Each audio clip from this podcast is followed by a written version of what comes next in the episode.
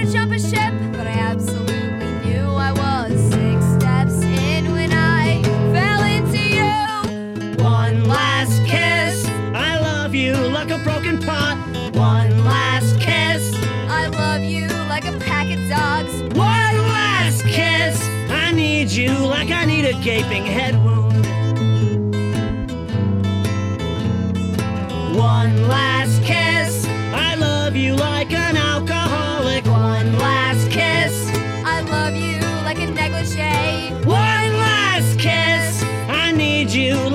a broken leg.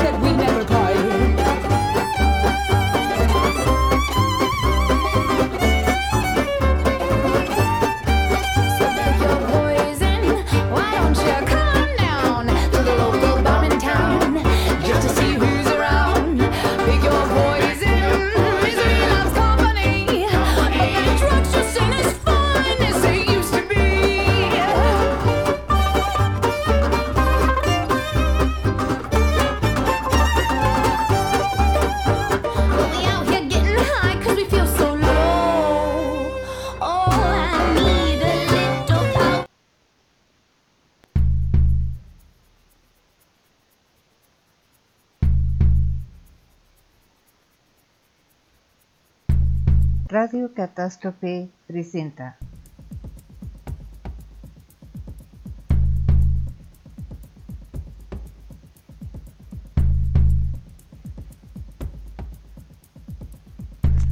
La hora.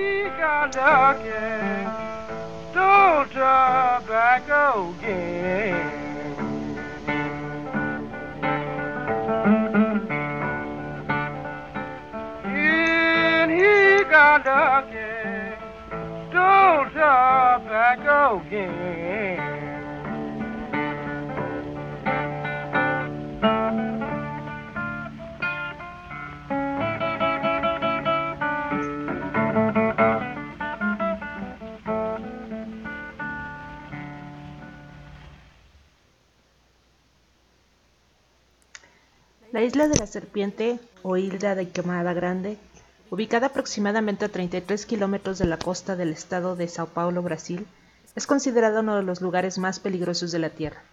Se estima que hay una serpiente por cada metro cuadrado de los 430.000 metros cuadrados totales de la isla.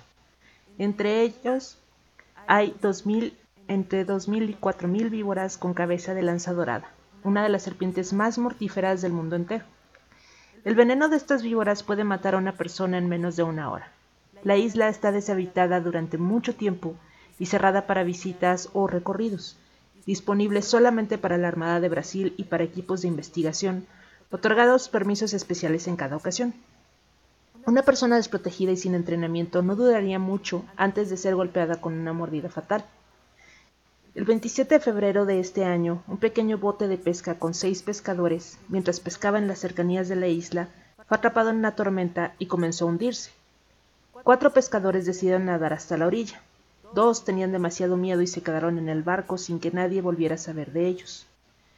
Cuatro personas llegaron a salvo a la costa de la isla conociendo muy bien su reputación.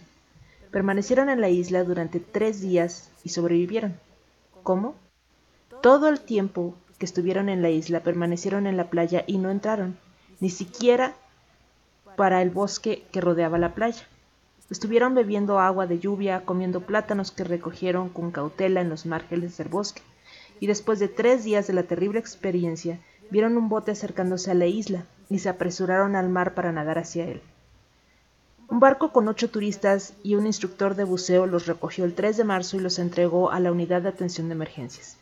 Imagínense cómo era sobrevivir en la frontera, al borde mismo de un infierno al aire libre, estar tan cerca de un refugio, bosque, cuevas, un faro, pero sin poder llegar a él porque la posibilidad de hacerlo tenía en medio caminar o mantenerse con vida.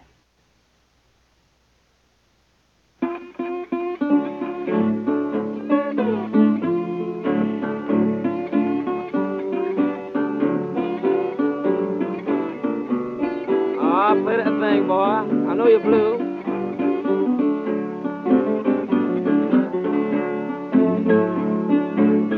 There'll a black you.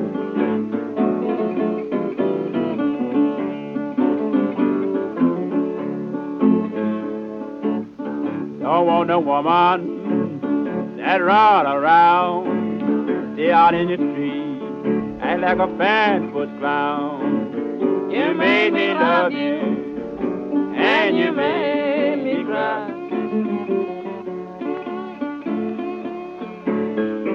should remember that you were born to die.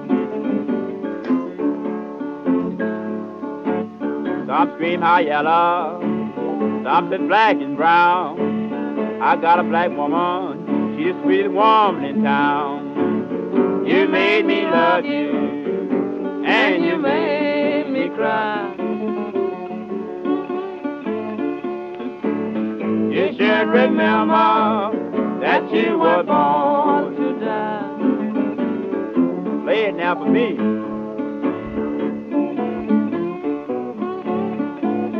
I'll do it Auburn Avenue, gal.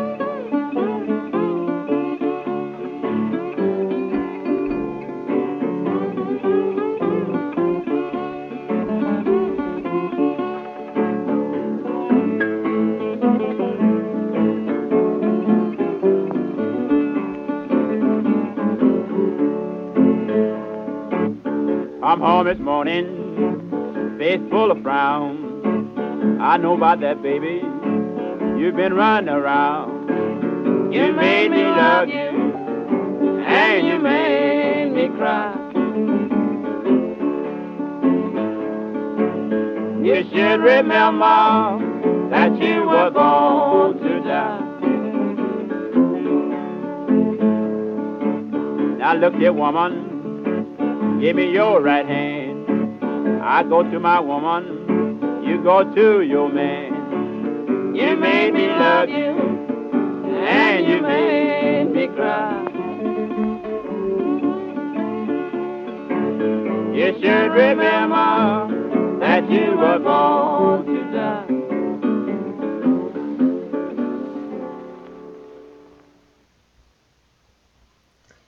Esta es la hora macabra, yo soy Beth Flag y hoy les estaré platicando sobre lugares a donde nadie debería de ir, pero no falta quien vaya ya sea por curiosidad, descuido o como vimos en la primera historia por pura mala suerte. Antes de empezar, o quizá debería decir, continuando, antes de continuar con el tema, eh, quiero pedirles una disculpa porque la semana pasada no hubo programa. Honestamente he estado súper llena de cosas y cambios que me han tenido medio sacada de mis horarios normales, pero sobre todo muy cansada físicamente y de verdad necesitaba tomarme el día. Pero como no me puedo estar en paz, tampoco me metí a un curso que empieza este domingo sobre Hellraiser y toda la mitología sobre el mundo cenobita. Si les interesa, aún están a tiempo de entrarle, mándenme mensaje en el Messenger, eh, en la página de la hora macabra o en el este se me olvidó cómo se llama y eh, yo les paso la información sobre el curso. Este eh, va a ser impartido por Jorge Grajales, lo que es garantía de que, pues, salvo el mismísimo Barker, dudo que alguien más sepa sobre este tema. Bueno, regresando a esos lugares donde nadie debería de ir, pero no falta quien lo intenta. En la India, eh, cerca de la bahía de Bengal, se encuentra una isla llamada North Sentinel. Sus habitantes, llamados Sentinelis, son una de las poquísimas tribus que quedan en el mundo. Se han negado a tener eh, ningún contacto con el resto del planeta y conservan, por tanto, su vida de forma prácticamente intacta desde hace cientos de años. Debido a que los Sentinels se han mostrado no solo agresivos, sino que además han llegado a matar a quienes han intentado acercarse a la isla, no se sabe ni siquiera de cuántas personas consta su población.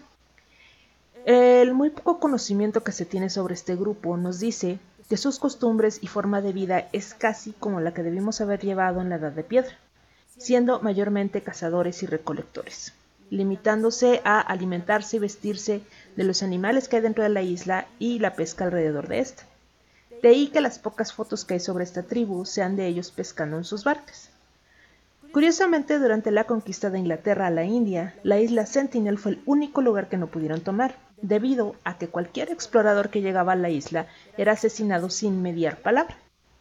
Después de varios intentos fallidos por acercarse a estas personas, la India decidió dejarlos en paz y declaró en 1956 la isla como un área reservada a la que está prohibido acercarse a más de 5.6 kilómetros. Y desde ese entonces también está prohibido tomar fotografías de los habitantes, en caso de que pues, se les llegue a ver pescando eh, en las orillas de la isla. Desde luego eso no ha impedido que varios necios hayan intentado acercarse a los centinelis, incluyendo un equipo de antropólogos del National Geographic, que de hecho llegaron a lograr hasta la orilla de la isla solo para ser recibidos por dos lluvias de flechas, tras lo cual sabiamente decidieron retirarse. Probablemente la única persona en tener un encuentro exitoso con los centinelis fue en 1981 eh, el capitán de un barco llamado Mohammad, quien había hecho negocio con el gobierno hindú para retirar lo más posible de un barco que había naufragado cerca de la costa de la isla Sentinel. Él recuerda que tras el miedo inicial de ver que varios Sentinels llegaron al barco y subieron a bordo, lograron entender que las personas de la tribu deseaban intercambiar sus bienes, que consistían en frutas, por pedazos de metal que pudieran usar para mejorar sus armas. El trato terminó cuando el trabajo de Mohamed estuvo terminado. Sin embargo, en noviembre de 2018, John Allen Chow, un estadounidense de 26 años, entrenado y enviado por la organización misionera cristiana con sede en Estados Unidos, viajó a North Sentinel Island con el objetivo de contactar y vivir entre los Sentinels con la esperanza de convertirlos al cristianismo. Chao no solicitó los permisos necesarios para visitar la isla y viajó ilegalmente a esta sobornando a los pescadores locales. Expresó un claro deseo de convertir a la tribu y la conciencia del riesgo de muerte que enfrentaba y de la ilegalidad de sus visitas, escribiendo, Señor, en esta isla, la última fortaleza de Satanás, donde nadie ha escuchado ni tenido la oportunidad de escuchar tu nombre. La vida eterna de esta tribu está cerca, y creo que vale la pena declarar a Jesús a esta gente. Por favor, no se enojen con ellos o con Dios si me matan, no recuperen mi cuerpo. El 15 de noviembre, Chao intentó su primera visita en un barco de pesca que lo llevó a unos 500 o 700 metros a la costa. Los pescadores le advirtieron a Chao que no siguiera adelante, pero se dirigió en canoa hacia la orilla con una Biblia impermeable. Al acercarse, intentó comunicarse con los isleños y ofrecerles obsequios, pero se retiró luego de enfrentar respuestas hostiles. En otra visita, Chao registró que los isleños reaccionaron ante él con una mezcla de diversión, descontento y hostilidad. Intentó cantarles canciones de adoración y les habló en Xhosa, después de lo cual a menudo guardaban silencio. Otros intentos de comunicarse terminaron en carcajadas. Chao dijo que se comunicaban con muchos sonidos agudos y gestos. Finalmente, según la última carta de Chao, dijo que eh, se comunicaban con pescado y regalos. Bueno, él lo intentó, perdón, comunicarse con pescado y regalos, pero un niño le disparó una flecha con punta de metal que atravesó la Biblia que sostenía frente a su pecho luego de lo cual se retiró nuevamente. Y francamente debió de haberse retirado ya por completo, pero no. En su última visita el 17 de noviembre, Chao ordenó a los pescadores que se fueran sin él. Los pescadores luego vieron a los isleños arrastrando el cuerpo de Chao y al día siguiente vieron su cuerpo en la orilla. Posteriormente, la policía arrestó a siete pescadores por ayudar a Chao a acercarse a la isla restringida. Las autoridades locales abrieron un caso de asesinato en el que se nombraron individuos desconocidos, pero no se sugirió que los centineles fueran acusados y el gobierno estadounidense confirmó que no pidió al gobierno indio que presentaran cargos contra la tribu, no más faltaba. Los funcionarios indios hicieron varios intentos por recuperar el cuerpo de Chao, pero finalmente abandonaron estos esfuerzos.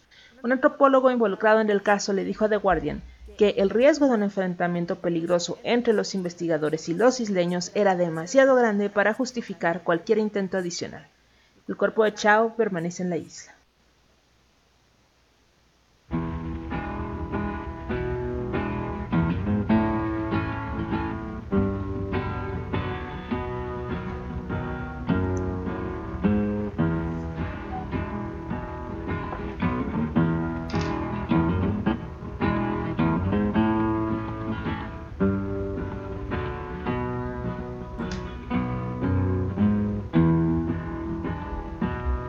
My girl, my girl, don't lie to me.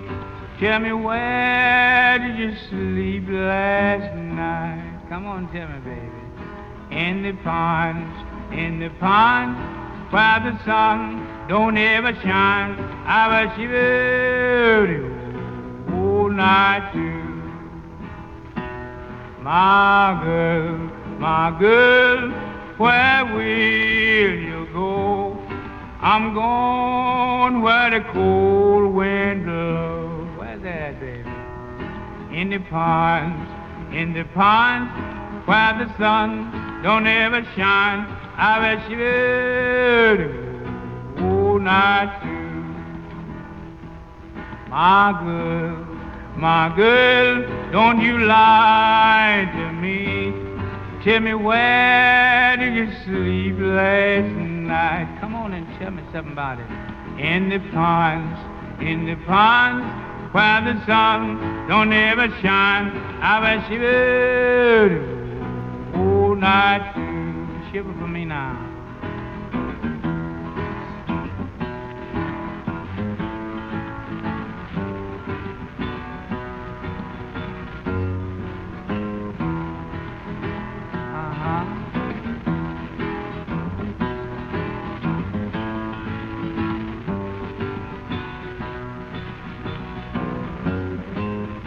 Happened down there? My husband was a hard working man, killed a mile and a half from here. What happened to him? His head was found in a driver wheel, and his body ever never been found. My girl, my girl, don't you lie to me. Tell me where did you sleep last night? Come on and tell me it. In the ponds, in the ponds, where the sun don't ever shine. I bet you all night too.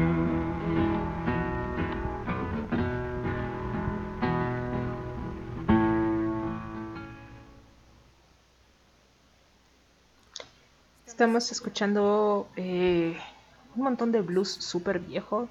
La primera canción que puse esta noche fue Devil Got My Woman de Skip James y es una de las primeras grabaciones eh, conocidas de blues. Y es obviamente muy muy interesante y de cierta forma tiene un- una característica medio fantasmal eh, la voz de Skip James y creo que todas las grabaciones en general de blues que son muy viejas. Em, vamos a seguir con, ah, con el caso de esta noche. Esto es en Venecia. Y dice, en la laguna sur entre Venecia y Lido se encuentra la pequeña isla italiana de Po- Poveglia, perdón, que durante siglos ha sido refugio, fortaleza, lugar de exilio y vertedero de enfermos, moribundos y difuntos. En 1348 la peste bubónica llegó a Venecia y Poveglia. Como muchas otras islas pequeñas, se convirtió en una colonia de cuarentena. La plaga mató a uno de cada tres europeos. Temiendo la propagación desenfrenada de la enfermedad, Venecia exilió a muchos de sus ciudadanos portadores, con síntomas. Claramente fue una sentencia de muerte. En el centro de la isla, los muertos y los que estaban demasiado enfermos para protestar fueron quemados en piras gigantes. Esto incluyó a las decenas de miles de ciudadanos de Venecia que murieron en el continente. Estos incendios volvieron a arder en 1630 cuando la peste negra arrasó de nuevo la ciudad. A finales del siglo XIX los enfermos mentales de la zona residían en un asilo de Poveglia. El asilo estaba mal construido y se utilizó como lugar de exilio en lugar de rehabilitación. Hay rumores de que en la década de 1930 un médico realizó extraños experimentos en los pacientes ahí. Finalmente el médico se volvió loco y se arrojó desde el alto campanario del asilo. Aunque la campana de la torre se retiró hace décadas, los lugareños aún afirman escuchar el eco de sus campanas en la isla solitaria. A mediados del siglo XX, la instalación se convirtió en un centro geriátrico que cerró en 1975. Hoy toda la isla está abandonada. Los lugareños y turistas tienen prohibido visitar y los pescadores se mantienen alejados del lugar maldito. A pesar de que no es legal ir a la isla, tampoco hay guardia costera que lo impida, razón por la que ocasionalmente algún turista loco se le ocurre visitar el lugar. un visitante cuenta su historia. Hace dos días, después de casi una semana de ir y venir, comencé el inquietante viaje a la isla de Poveglia, la isla sin retorno. Este objetivo en particular de viajar a Poveglia no fue nada fácil para mí. Cuando era niño me perseguían horribles pesadillas que me mantenían despierto toda la noche o me enviaban corriendo a la seguridad de la cama de mis padres más veces de lo que puedo recordar. Llegar a la isla fue sorprendentemente fácil.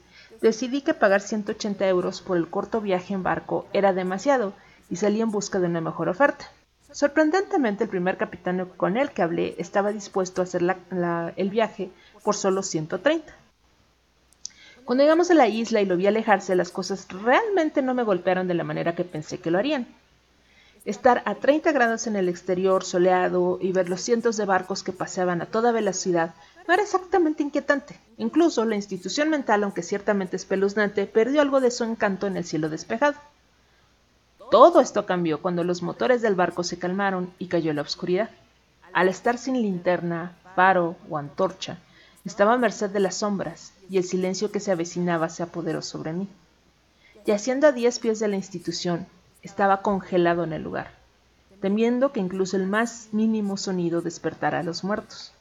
Mi mente se convirtió en esclava de los diversos crujidos y gemidos del edificio, trabajando horas extras y torciendo mi imaginación como una alucinación inducida por drogas. Fue demasiado para mí, pero no tenía dónde correr.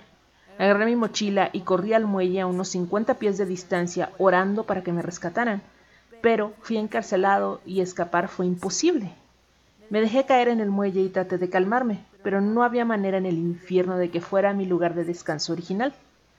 La idea de los 160 mil cuerpos en llamas y el malvado doctor era demasiado para superar. Así que me deslicé en mi, en mi saco de dormir en el muelle y oré por el dulce abrazo de un sueño sin sueños que me llevara a salvo a la mañana. Pero el sueño no llegaba. Ninguna cantidad de ambiente me habría ayudado en esta situación.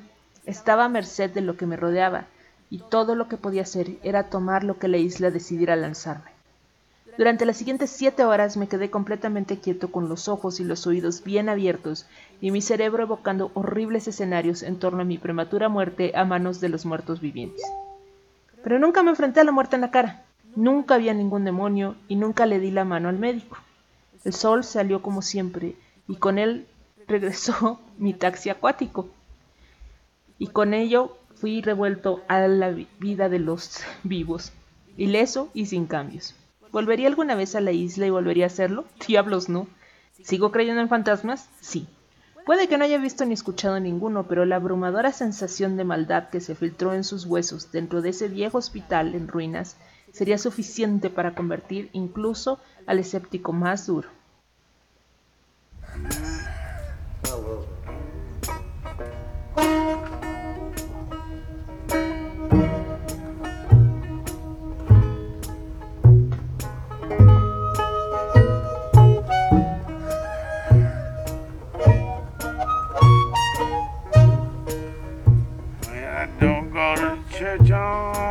Sunday.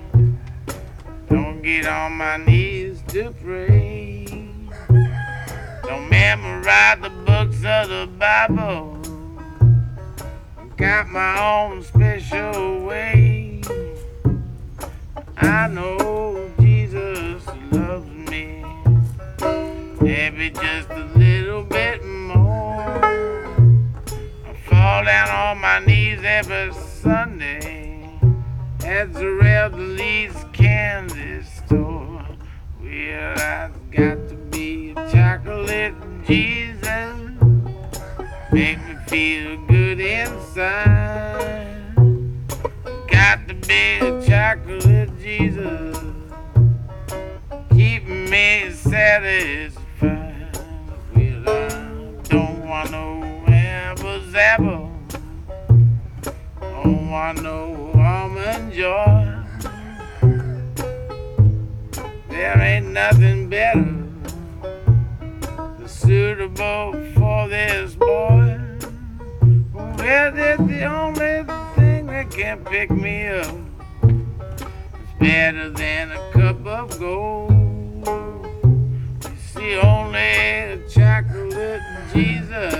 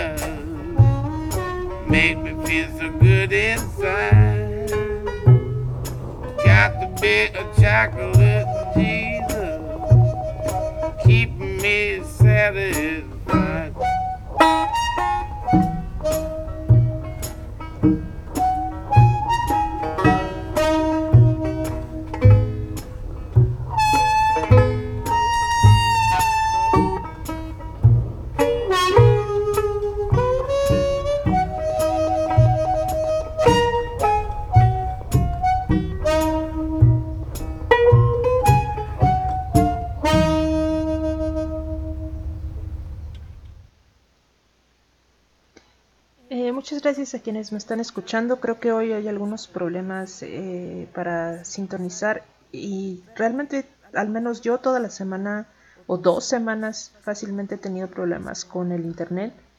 Parece que algunas otras personas también. No tengo idea de por qué ya no puede ser excusa lo de eh, el COVID, porque pues muchas personas, muchísimas personas ya regresaron a, a trabajar, así es que realmente no entiendo qué es lo que está pasando pero sí está horrible el internet. Espero que no sea su caso, pero pues el mío sí es. De hecho, ni siquiera me están llegando las, eh, eh, ¿cómo se dice? Los mensajes del Messenger. Tengo que abrirlo porque no, no se abre el Messenger solo. No sé qué cuernos está pasando.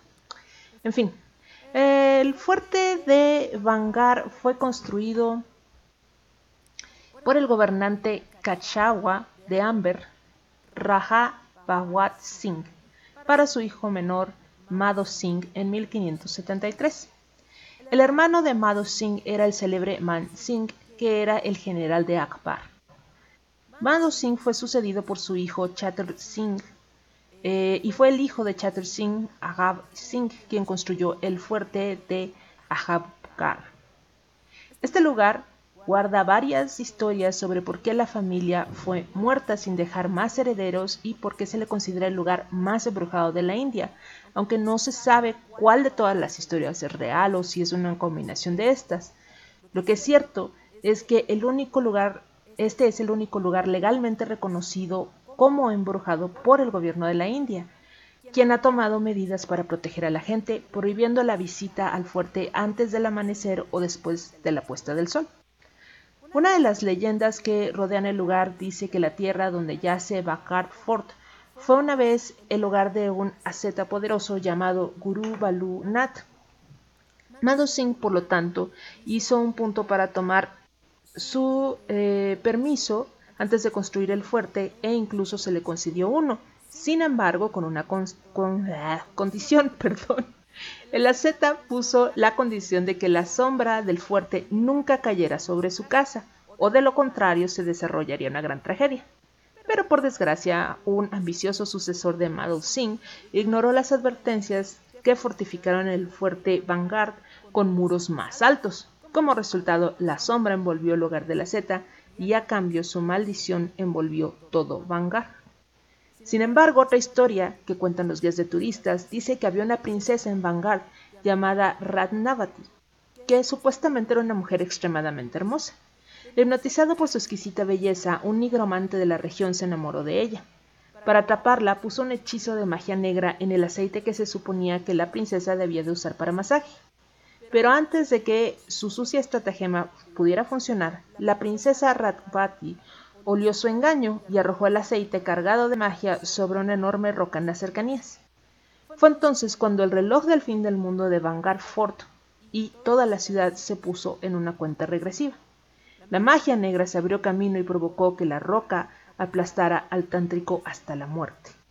Sin embargo, antes de dar su último respiro, maldijo a todo el pueblo de Vanguard. Abatido por el dolor, y el desaliento para que sucumbiera lentamente a su total desolación al igual que él. Demostrando que sus últimas palabras aterradoras eran correctas. El año siguiente el gobernante de Vanguard sufrió una desastrosa derrota a manos de su enemigo. Todo su ejército fue aniquilado y todos los habitantes de Vanguard fueron brutalmente masacrados. Si bien el destino de la princesa sigue siendo un misterio, se dice que fue condenada a vagar por los recintos de Vanguard atrapada en un limbo. Se dice incluso que todavía se puede escuchar a toda la gente de Vanguard en el fuerte por la noche, condenados a quedarse en ese reino, a no dejar nunca los ríos alrededores del lugar, desesperados e inquietos. En el fuerte hay múltiples anuncios de la Archaeological Survey of India sobre dejar las instalaciones antes de la puesta del sol, eh, muy claramente indicado. Las tablas dicen que está prohibido permanecer en los alrededores de Vanguard antes del amanecer y después del atardecer. Ha habido bastantes incidentes de personas que se pierden ahí e incluso han muerto en el lugar. De ahí la precaución. Y estamos hablando de turistas de la propia India, ya que los turistas internacionales requieren tramitar un permiso oficial para poder poner un solo pie en el lugar. Pero los misterios de Vanguard no parecen cesar nunca. Una vez eh, que se visita este lugar al que nos referimos, todas las casas ubicadas en el área no tienen techo. Ninguna casa puede mantener eh, el techo. Cada vez que se ha intentado ponerle techo a alguna casa, pues estas terminan cayendo. Es frecuente que el sabio que maldijo a la ciudad hasta su devastación final sea responsable de ello. Eh, según los lugareños, como les digo, es imposible construir un techo en estas casas, ya que tan pronto se construye se derrumba, lo que ha matado a muchas personas en el pasado. A pesar de todas esas cosas que podrían estar en contra para que algún extranjero entre en la zona y se quede ahí durante la noche, pues nunca falta eh, el, loco que se le ocurre que es una buena idea ver si, si hay fantasmas o no. Pues los lugareños narran la historia de tres temerarios que decidieron quedarse en las instalaciones de Vanguard después de la puesta del sol. A pesar de estar equipados con una antorcha, uno de los tres tipos, quién sabe cómo, se cayó a un pozo profundo. Por fortuna sus amigos lo rescataron pronto, lo pusieron a salvo y salieron del lugar para dirigirse a la ciudad de Albar, que se encuentra más o menos a 90 kilómetros. Eh, la intención, desde luego, pues era llevarlo a un hospital.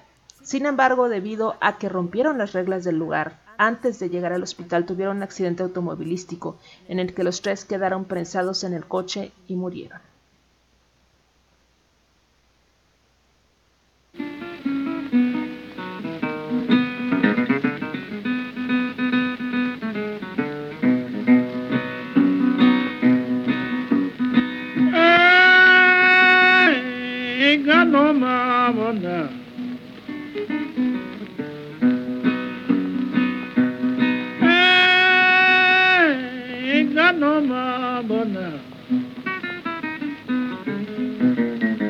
Told me late last night, you don't need no mama no how.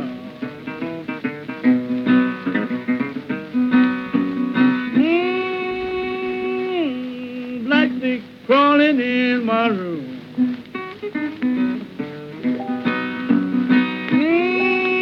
Mm, black snake crawling in my room. And some pretty mama had better come in. Get this snake soon.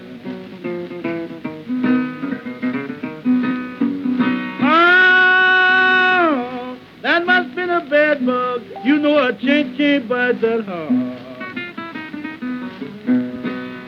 Oh, that must been a bad bug. You know a chin can't bite that hard.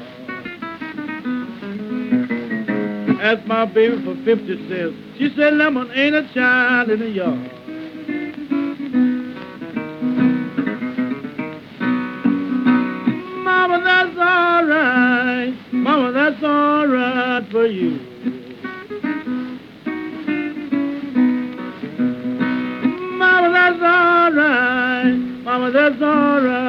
You. Say, baby, that's all right. Hold it your way you do.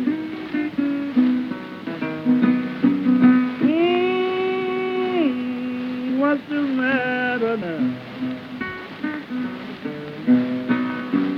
Mm, honey, what's the matter now? Tell me what's the matter, baby. I don't like no black stick, oh now.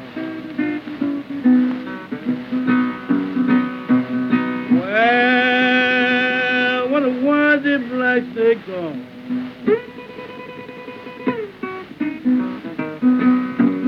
Well, wonder why the black stick gone. Lord, that black stick, mama, done run my darling home.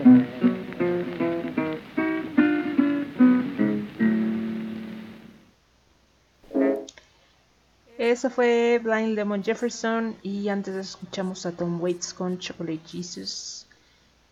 Eh, y vamos a hablar sobre un lugar que eh, muchas durante muchos siglos se pensó que no existía, que había sido eh, parte de la mitología griega y que sin embargo eh, se encontró en lo que es, bueno, sí, en lo que es la antigua ciudad de Hierápolis, que ahora es Turquía, y eh, es un sitio dedicado al dios romano de la muerte, Plutón. Eh, el historiador antiguo Estrabón visitó el lugar y dijo que cualquier animal que pasara adentro se encontraría con la muerte instantánea. Según los griegos decían, Plutón, dios del inframundo, vivía en esta cueva y cuando eruptaba el aire era capaz de matar a cualquier criatura. Desde luego, durante dos siglos se creyó que la historia no era más que un mito, hasta que los científicos descubrieron el lugar y en el lugar una fisura en la superficie de la Tierra en las profundidades del sitio. Esta fisura provoca que se emita dióxido de carbono a concentraciones tan altas que son efectivamente mortales. Los niveles del CO2 en la cueva son del 57%, según las mediciones. Y resulta que solo se requiere de 7% para que cualquier mamífero presente una elevada presión cardíaca, mareos y vómito. Así que un leve incremento lo mataría, ya no digan un 57%, por lo que se entiende que el más mínimo respiro en la puerta de Plutón te mataría instantáneamente.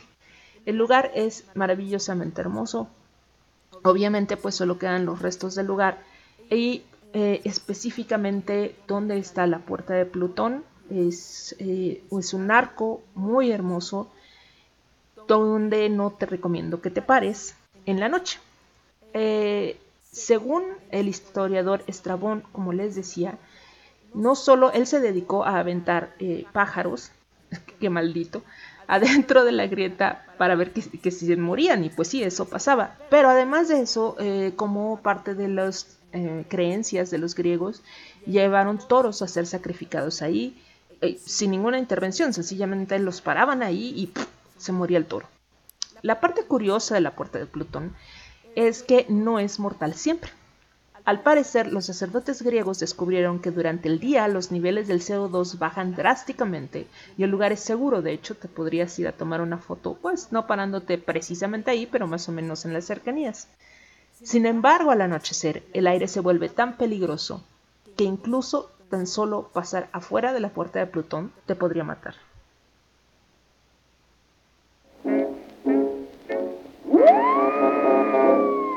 Don't bring no ghost in the front, come round to the back door.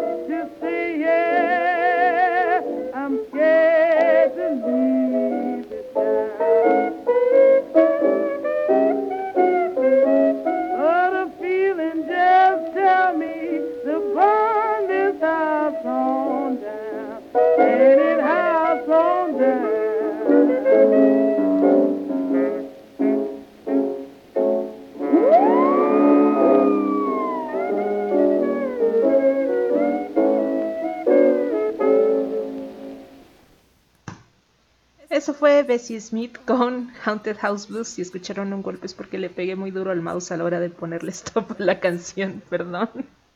Es que me, este, me agarró de sorpresa y... ¡zas! Em, ya vamos para el final del programa. Eh, otra vez muchas gracias por escucharme. Como les digo, no, no sé por qué no me están llegando las alertas del Messenger, así es que cada que este, quiero ver si han dicho algo, tengo que abrirlo todo. Este, qué molesto. Eh, y yo estoy de acuerdo con Miu Miu, como pues, yo no entiendo por qué hay gente que si sabe que en un lugar por alguna razón está prohibido ir, ahí van de necios. Este, cuando menos yo, sí prefiero guardar mi distancia. Ubicada en la costa japonesa del Océano Pacífico está el Mar del Diablo, Ma no Umi en japonés. Es una de las 12 vórtices eh, ubicados alrededor de la Tierra. Los vórtices viles son aquellas áreas donde la atracción de las ondas electromagnéticas del planeta es más fuerte que en cualquier otro lugar. Eh, como el Triángulo de las Bermudas, precisamente así funciona eh, el Mar del Diablo. Eh, el mar, perdón, como indica el título, el Triángulo del Dragón se extiende en un triángulo entre Japón, las Islas Bonin e incluye una parte importante del Mar de las Filipinas. El área ha sido noticia durante varias décadas por incidentes inexpli- inexplicables de desaparición de barcos. Según las leyendas, las aguas del triángulo son famosas por hacer desaparecer incluso a los barcos más fuertes junto con la tripulación en el extranjero. Para empezar, el término dragón en el nombre del mar del diablo se origina de la fábula china sobre los dragones que existen debajo de la superficie del agua. Según estas fábulas, los dragones bajo el mar atacaban a los barcos para, para saciar su hambre. Por siglos, esa parte del mar se llevó embarcación tras embarcación sin explicación alguna. Aún así, en 1952, el gobierno japonés envió una embarcación de investigación llamada Kayomaru a determinar el origen de los naufragios. Por desgracia, el Kayomaru naufragó al igual que aquellos barcos que había ido a investigar. Los restos de la embarcación fueron recuperados, pero extrañamente no se encontraron los cadáveres de ninguno de los 31 miembros de la tripulación que iban a bordo. Tras este incidente, el gobierno japonés, sabiamente, declaró que esta zona era peligrosa para el transporte marítimo y el transporte de mercancías. Además, como resultado de este incidente sin precedentes, todos los esfuerzos por desenterrar los hechos detrás del misterio también se vieron frustrados por completo. A la fecha, se han propuesto diferentes razones por las que esta parte del mar es tan peligroso para navegar, pero ninguna ha podido ser comprobada. Una de estas razones decía que había volcanes submarinos, lo cual, pues sí, es muy probable, pero no explica todos los naufragios. En especial aquellos que, en los que sí se ha podido recuperar posteriormente los barcos y estos no parecen presentar ningún daño visible.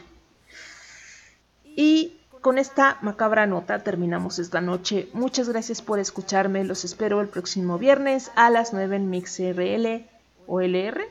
Siempre invierto las letras, disculpen. Para hablar de más terror o también, eh, si no han podido escucharnos, pues este, pueden checarnos en Spotify como La Hora Macabra Radio. Pueden unirse al grupo de Facebook también como La Hora Macabra Radio. Y este, espero que que participen, que se unan y participen en el grupo. Síganse cuidando. Eh, permítanme un segundo porque... Ah, en Spotify, perdón. El nombre es sencillamente Hora Macabra. Perdón. Eh, ahí pueden encontrar programas pasados y en cuanto termine este, pues ya en unos 15-20 minutos se sube para allá. Además pueden también encontrar los otros programas de eh, nuestra estación de radio como Mundo Curioso según Fran y eh, Crónica 451 con Don Alan Rock. Síganse cuidando, si el monstruo de Frankenstein pudo vivir sin querer arrancarse los electrodos del cuello, ustedes pueden seguir yendo a la tienda con mascarilla. Buenas noches.